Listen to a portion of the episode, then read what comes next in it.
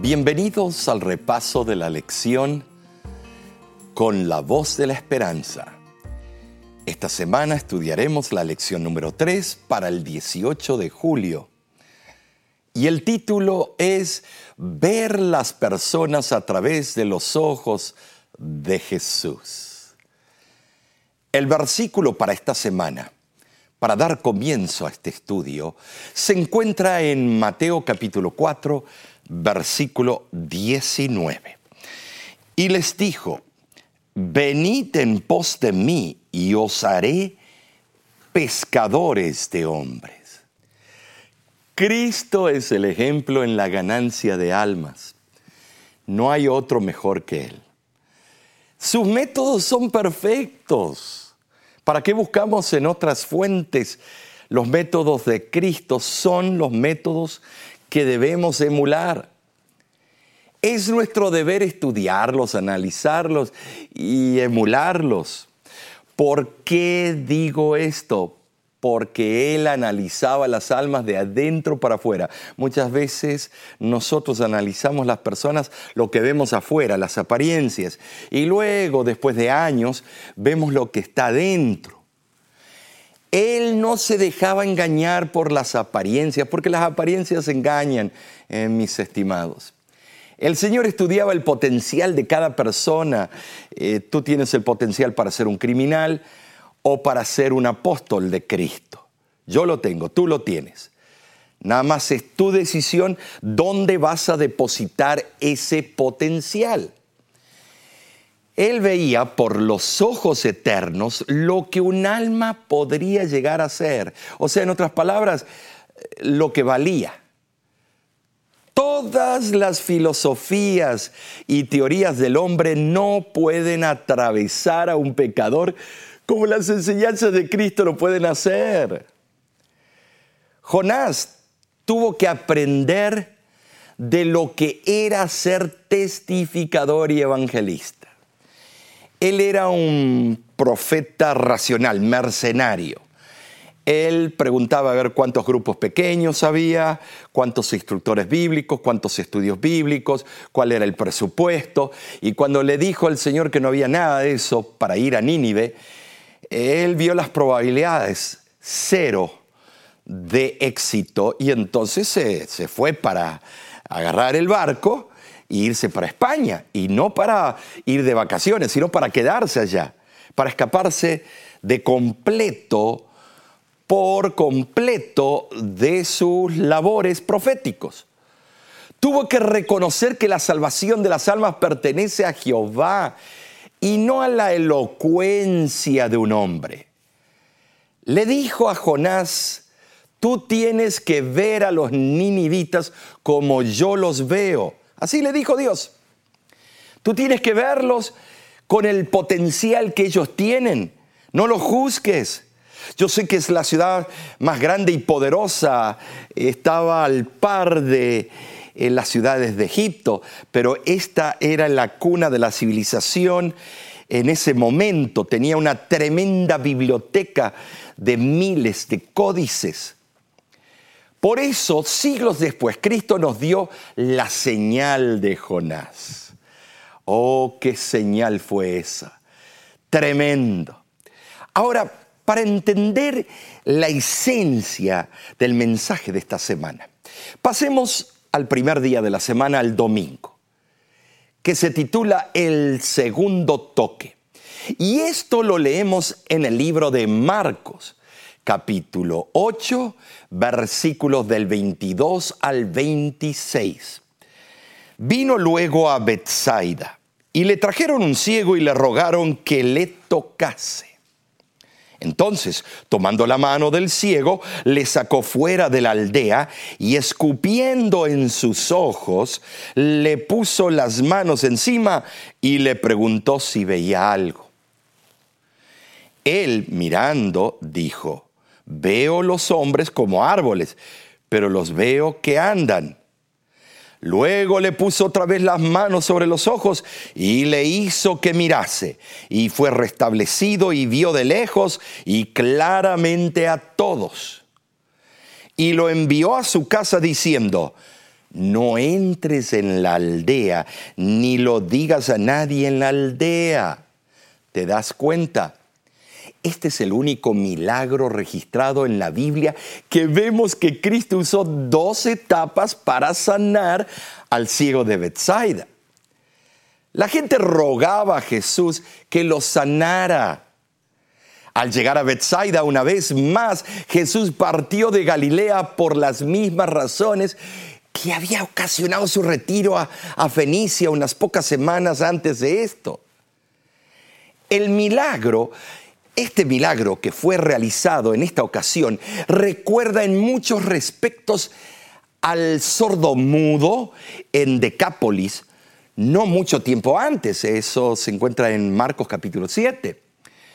Cristo le sacó afuera al ciego por dos razones. Evitar la publicidad y ayudar a que el ciego, ciego, comprendiera lo que Cristo estaba por hacer para él y se concentrara en esto. Ahora, escucha algo, tú te diste cuenta cómo Cristo usaba la psicología humana, nuestra psicología barata. Eh, no, no la usaba para él mismo. Ahora, mira lo que él hizo. Él le decía a los que sanaba, te he sanado, eres salvo, y no se lo digas a nadie. ¿Por qué? Porque Él sabe que nuestra naturaleza es chismosa, es mitotera. Cuando nos dicen, mira, te tengo un secreto, pero no se lo digas a nadie. Ya para el otro día todo el mundo lo sabe. Entonces Cristo, sabiendo que éramos así, le decía a todos, para que se corra rápido, eh, se propague rápido el Evangelio, le decía, vete y no le digas a nadie. Este es el único caso registrado en el cual Jesús, además de sanar en dos etapas, no hay una razón aparente para el empleo de este método en este caso. No hay algo previo. ¿Por qué lo hizo en dos etapas? Sin embargo, debiera advertirse que cuando el hombre recuperó parcialmente la visión, aumentó su fe y estuvo dispuesto a creer que Jesús podía restaurarlo completamente. Esa es la razón que fue en dos etapas. Este método de Jesús es único y nos enseña que debemos nosotros confiar en Él porque Él hace las cosas a su manera y en su tiempo. Ahora nota que este ciego sufría de una ceguera que en el griego, está escrito en el griego, en el Nuevo Testamento, es miopaso, miopía. Miopía, para leer, tienes que pegarte al lado del libro para poder ver. O, o sea que lo curó de miopía espiritual y física.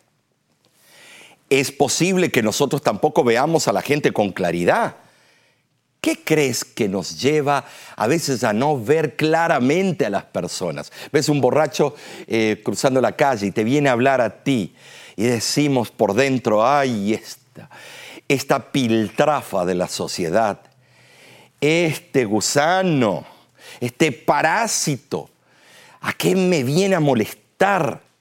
¿No ve qué papel de ridículo está haciendo? De verdad que necesitamos ver como Cristo aceptaba las almas, ¿no es cierto? En el día lunes, la lección nos dice una lección sobre aceptación. Amigo, amigo que me escuchas, aceptar a las almas como son, no como tú quieres que sean, al molde tuyo. La visión de Cristo hacia las almas era diferente a la de los discípulos. Él veía un potencial enorme entre los samaritanos, no como los judíos lo miraban. Ay, ay, ay, ay. Los judíos odiaban a los samaritanos porque había historias desde el tiempo de Nehemías y otras cosas más. Los judíos en sí, ortodoxos, eh, si tú no eres como ellos, si tú no eres un judío asídico, eh, si tú no tienes esa ortodoxia, si no tienes todo eso que ellos eh, eh, quieren de las personas, tú eres inmundo. Mira lo que le pasó a mi esposa estando en Jerusalén. Eso fue el año 2019. Era día sábado. Resulta que los hoteles hay eh, elevadores para los gentiles, los inmundos como nosotros, que no somos de sangre judía eh, casi perfecta. Entonces, eh, ¿por qué lo digo? No estoy usando ironía. Estoy diciendo que estos judíos conservadores creen que son lo único, lo más limpio y lo único que tal vez esté cerca de la salvación en el mundo. Ahora fíjate, hay un eh, elevador que es sabático, eh, que es todo automático, todos los pisos va, para en todos los pisos, así el judío conservador en día sábado no tiene que apretar el botón porque eso es pecado. Entonces, ellos para subir de un piso al otro entran en ese. Y mi esposa se equivocó. En, en, vez de entrar en los elevadores para los gentiles, nosotros, los inmundos, de acuerdo a ellos, entró en el elevador sabático. Y en ese elevador sabático, al entrar, estaban cuatro judíos con los bucles, la barba, el sombrero, eh, también esta cajita con el versículo de Deuteronomio capítulo 6, ahí estaban leyendo el Torá de frente y cuando ven a mi esposa y ven que es una extranjera, enseguida dicen en el hebreo inmundo.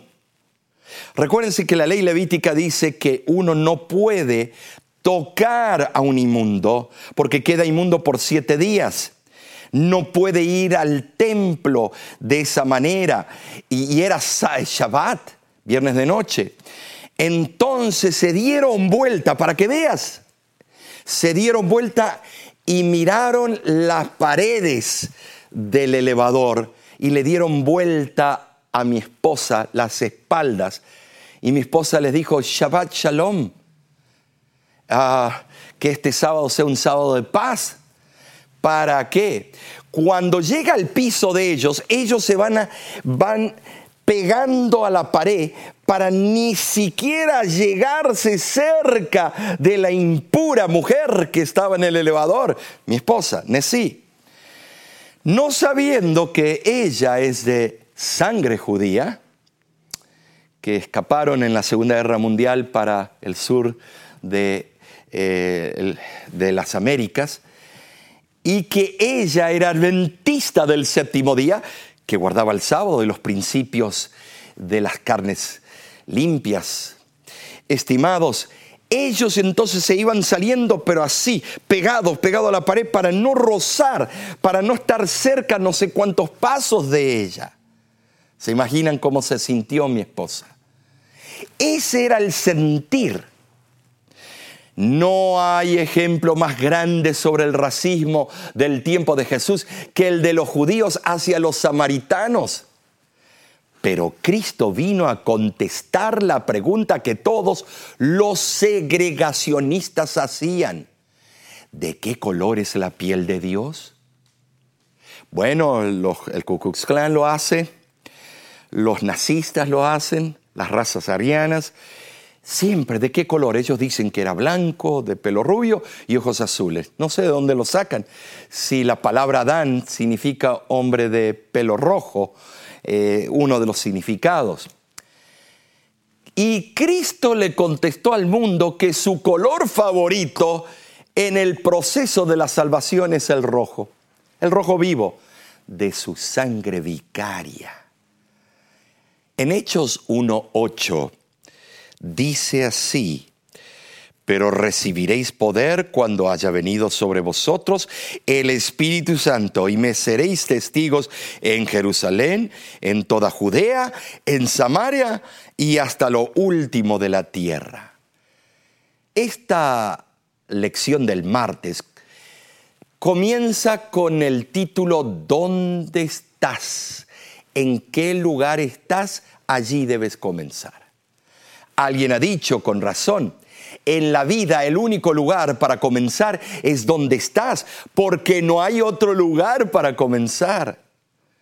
No interesa dónde estés, porque allí es el lugar donde debes comenzar a testificar. Andrés había presenciado las heridas en las manos y los pies de Jesús y eso era para él muy conmovedor. Inmediatamente él fue con su hermano y sintió la necesidad de contarle todo. ¿Te das cuenta? Fue a testificar inmediatamente. Esto se llama testificación. Esto es el resultado de una experiencia preciosa con Cristo. Cuando Andrés anteriormente vio que había que alimentar a miles, él fue el único, recuérdate. Aquí hay un muchacho que tiene peces y panes, Señor. Andrés era un miembro responsable y actuaba siempre en consulta con el Señor.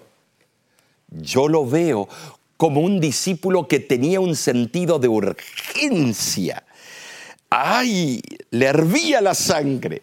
Nunca desaprovechaba cualquier situación que demandara intercesión por las almas. Y este debe ser nuestro sentir cuando testificamos por el Señor. Por eso, en el día miércoles, el título es muy significativo porque dice cómo lidiar con personas difíciles.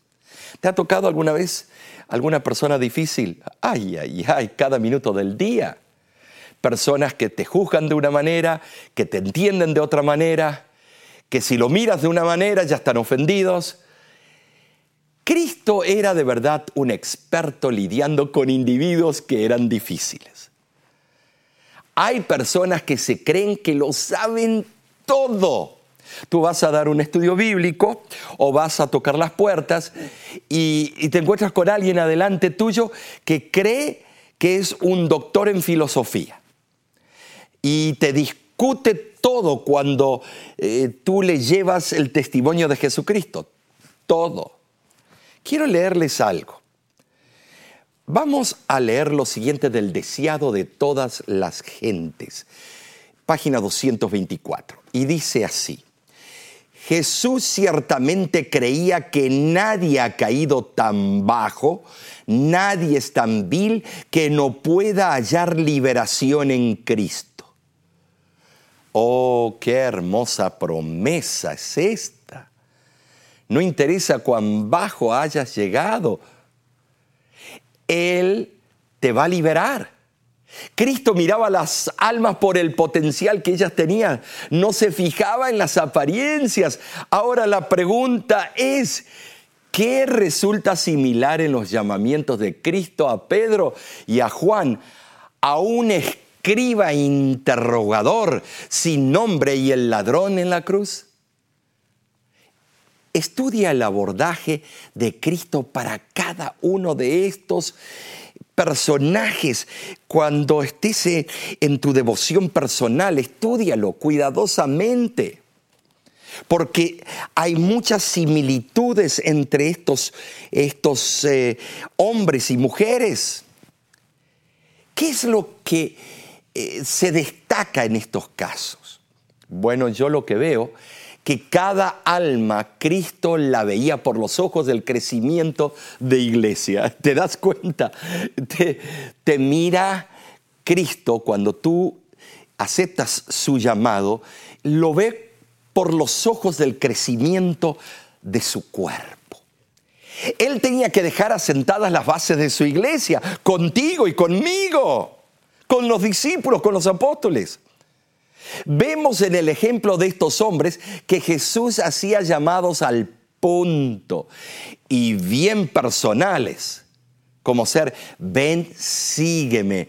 No, vengan todos y síganme. No, ven, sígueme. Amarás a tu Dios y a tu prójimo. Directo, al punto, sin hipocresía. Y magistralmente hablando, cuando Cristo le dijo, Por ejemplo, al ladrón de la en, en, la cruz, de cierto te digo hoy, estarás conmigo en el paraíso. Recuérdense que hay una coma. De cierto te digo hoy, coma, estarás conmigo en el paraíso. Algún día, por supuesto.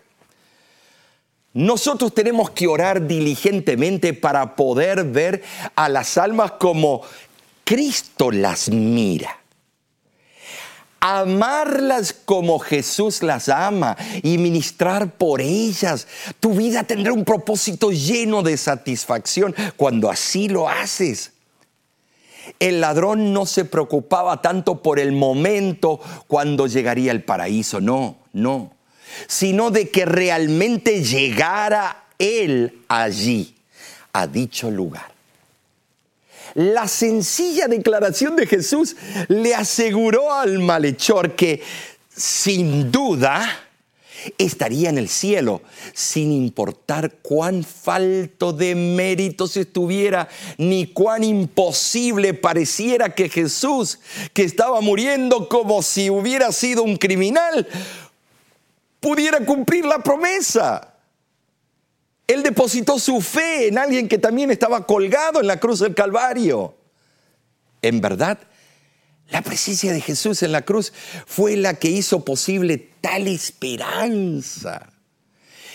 Esto lo podemos eh, apoyar. Y fíjate lo que dice aquí. Veamos. En esta cita de Elena G. de White, el, el libro Evangelismo, página 261. Dice así. Las personas que se ocupan más activamente en hacer con interés y fidelidad la obra que les corresponde en la tarea de ganar almas para Cristo son las que más se desarrollan en espiritualidad y devoción. Su trabajo muy activo ha constituido el instrumento de su espiritualidad. ¿Te das cuenta? Existen tres factores que impiden que la gente haga una decisión completa por Cristo. Número uno, las personas tienen la tendencia de vacilar en su aceptación de algunas verdades porque no entienden toda la verdad. Bueno, ¿cuál es la respuesta? Anime a su interesado a que tome pasitos de bebé. Ayúdelo a actuar en base a lo que sabe y Dios traerá entendimiento a las verdades más avanzadas. ¿Qué dijo Jesús acerca de seguir la luz que Él ha revelado en nuestro camino? En Juan vemos esto. Juan capítulo 12, versículo 35. En cuanto a Dios nos da luz, Él nos invita a caminar en la luz, dice allí.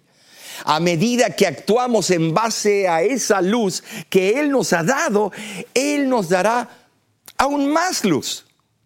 Número dos, las personas tienen la tendencia de postergar los cambios eh, que las hacen sentir incómodas. Dejar un vicio, una costumbre, algunas escapaditas, tienen la tendencia de diferir las decisiones que pueden requerir, eh, yo diría, un cambio en sus vidas. ¿Y qué respuesta le vas a dar a una persona así? Explíquele a su interesado el peligro de la demora. Cuanto más esperemos antes de hacer una decisión que sabéis que debemos hacer, lo menos probable será que la hagamos los profetas y apóstoles reconocieron la urgencia de las decisiones y animaron a las personas a consagrarse en forma definida. Número tres, las personas tienen la tendencia de exagerar, usar la hipérbole, exagerar las consecuencias negativas de sus decisiones. Eh, a ver, fíjate esto. Cuando una persona no quiere dejar las cheves, pistear, tomar, entonces va a buscar las consecuencias negativas. Hay que buscar las excusas. ¿Para qué me voy a entregar a Cristo? ¿Para qué me voy a unir a la iglesia? Si está lleno de hipócritas. Mejor me quedo con mis amigos tomando las cheves. Y entonces la posibilidad de perder un trabajo por el asunto del sábado, de tener un conflicto con sus seres queridos, que yo soy de tal religión, de experimentar el rechazo por parte de sus amistades, el que dirán. Pero si, si fulanito siempre decía esos chistes rojos y ahora que se cree un santo, yo no quiero que mis amigos digan eso de mí y también de tener que renunciar a hábitos acariciados, drogas, pornografía. Todo esto cobra mucha importancia en sus mentes. ¿Y cuál es la respuesta que le vas a dar? Cuando renunciamos por causa del reino lo que hemos acariciado, Dios mismo no solamente satisface nuestras necesidades, sino que nos devuelve mucho más. Así le vas a decir.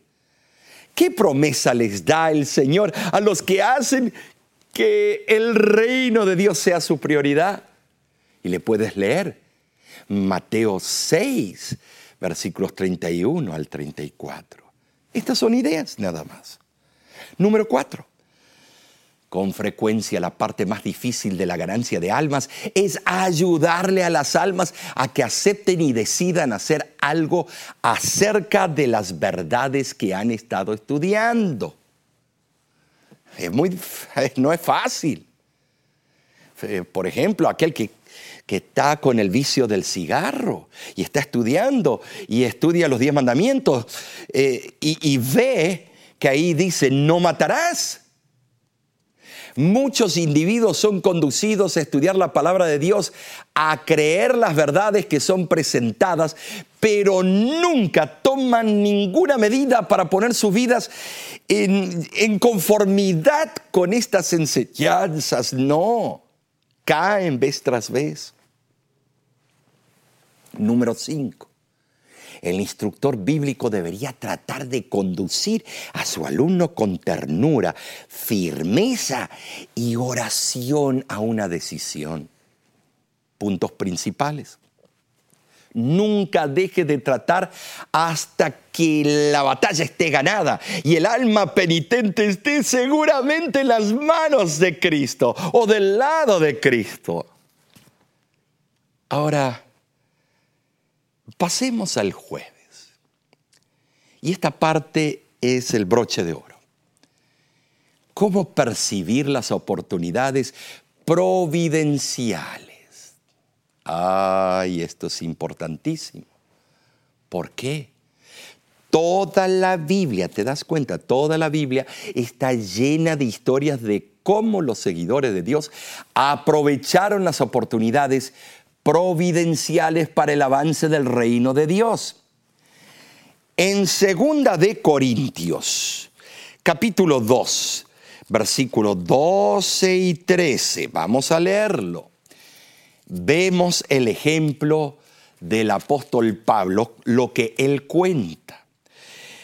Capítulo 2, versículos 12 y 13. Y dice así, cuando llegué a Troas para predicar el Evangelio de Cristo, fíjate que no hay ningún otro Evangelio, es el Evangelio de Cristo, ¿no es cierto?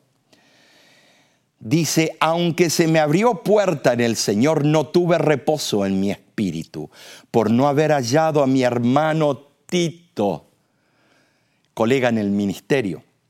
Así dice, despidiéndome de ellos, partí para Macedonia te das cuenta que este versículo muestra que Pablo era un ser con limitaciones también, con sentimientos profundos. Quiero leerles algo del libro Hechos de los Apóstoles, página 260. Fíjate lo que dice la ciudad del Señor. Cuando llegué a Troas para predicar el Evangelio de Cristo, aunque se me abrió puerta en el Señor, no tuve reposo en mi espíritu por no haber hallado a mi hermano Tito. Así despidiéndome de ellos, partí para Macedonia. Había enviado a Tito a Corinto, evidentemente, para que trabajara en favor, de la restauración de la armonía entre los de Corintios y para que le llevara un informe completo de cómo habían recibido su carta de amonestación. Aquí vemos que el apóstol eh, estaba, como se dice hoy en día, multitasking estaba tratando de cubrir dos lugares con una sola pedrada. Corintios y ahora él estaba en Troas y estaba preocupado, eh, hablaba con los de Troas, pero estaba pensando qué estaba ocurriendo en la ciudad de Corintios. Nosotros estuvimos ahí eh, cerca en la ciudad de Corintios, ahí estuvimos en un viaje de la voz de la esperanza.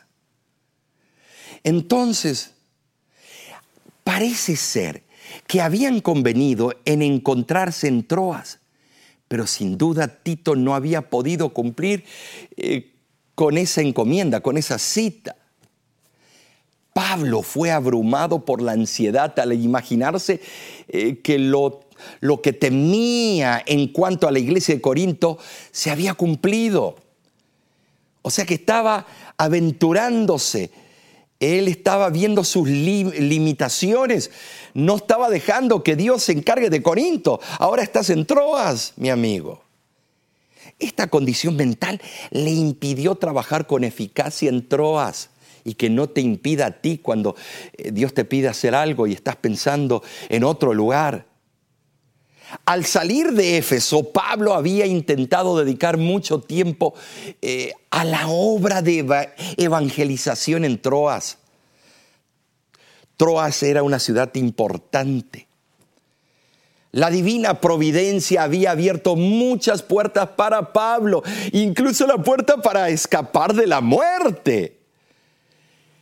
Pablo veía la mano de Dios en la luz y en la oscuridad cuando había buen tiempo y durante la tormenta. Él pudo ver inclusive la mano de Dios que transformaba para su buen propósito el aguijón de su carne, esa enfermedad que no sabemos exactamente cuál era el aguijón el cristiano siempre debe estar alerta a fin de distinguir las providencias de Dios en su camino. Para ello, ha de velar con fervor, esperar con paciencia, obedecer prontamente y regocijarse con agradecimiento. El obrero que tiene más éxito para el Señor no siempre está por encima de profundas emociones que pueden perturbarle e imposibilitarle para continuar su obra durante un tiempo. Ahora quiero darte estos consejos. Primero, si has trabajado para traer almas a Jesús, una cosa ya sabes, no siempre es fácil, ¿verdad? Sí, por supuesto, solo Dios puede convertir corazones, pero en su sabiduría ha elegido usarnos o usarte a ti para ser parte de ese proceso. Trabajar por una sola alma requiere tiempo, esfuerzo, paciencia y un amor nacido de lo alto. ¿Qué lecciones puedes hacer para ser un testigo efectivo de, Cristo? Segundo consejo.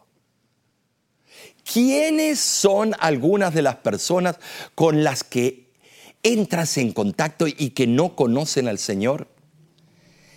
¿Qué has hecho o estás haciendo o deberías hacer para testificarles?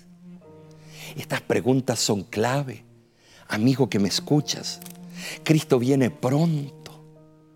Tú tienes que testificar en Troas, en Corinto, en Tesalónica, en Los Ángeles, en Nueva York, en San Antonio, Washington, D.C., Miami, o allá en tu país, en tu república, en tu ejido, donde seas, tienes que testificar. Y Dios te ha dado la respuesta, cómo hacerlo, cuándo hacerlo y por qué hacerlo de nuestra parte. Que Dios te bendiga y te esperamos la próxima semana en el repaso de la lección de escuela sabática con la voz de la esperanza. Y si necesitas comunicarte con nosotros, puedes bajar nuestra, aplicación, nuestro app, o puedes visitarnos lavoz.org. Y si necesitas, quieres apoyar tu ministerio de alguna manera u otra, puedes también hacerlo usando la red social y allí puedes tú participar también con tu donación. Que Dios te bendiga y te guarde.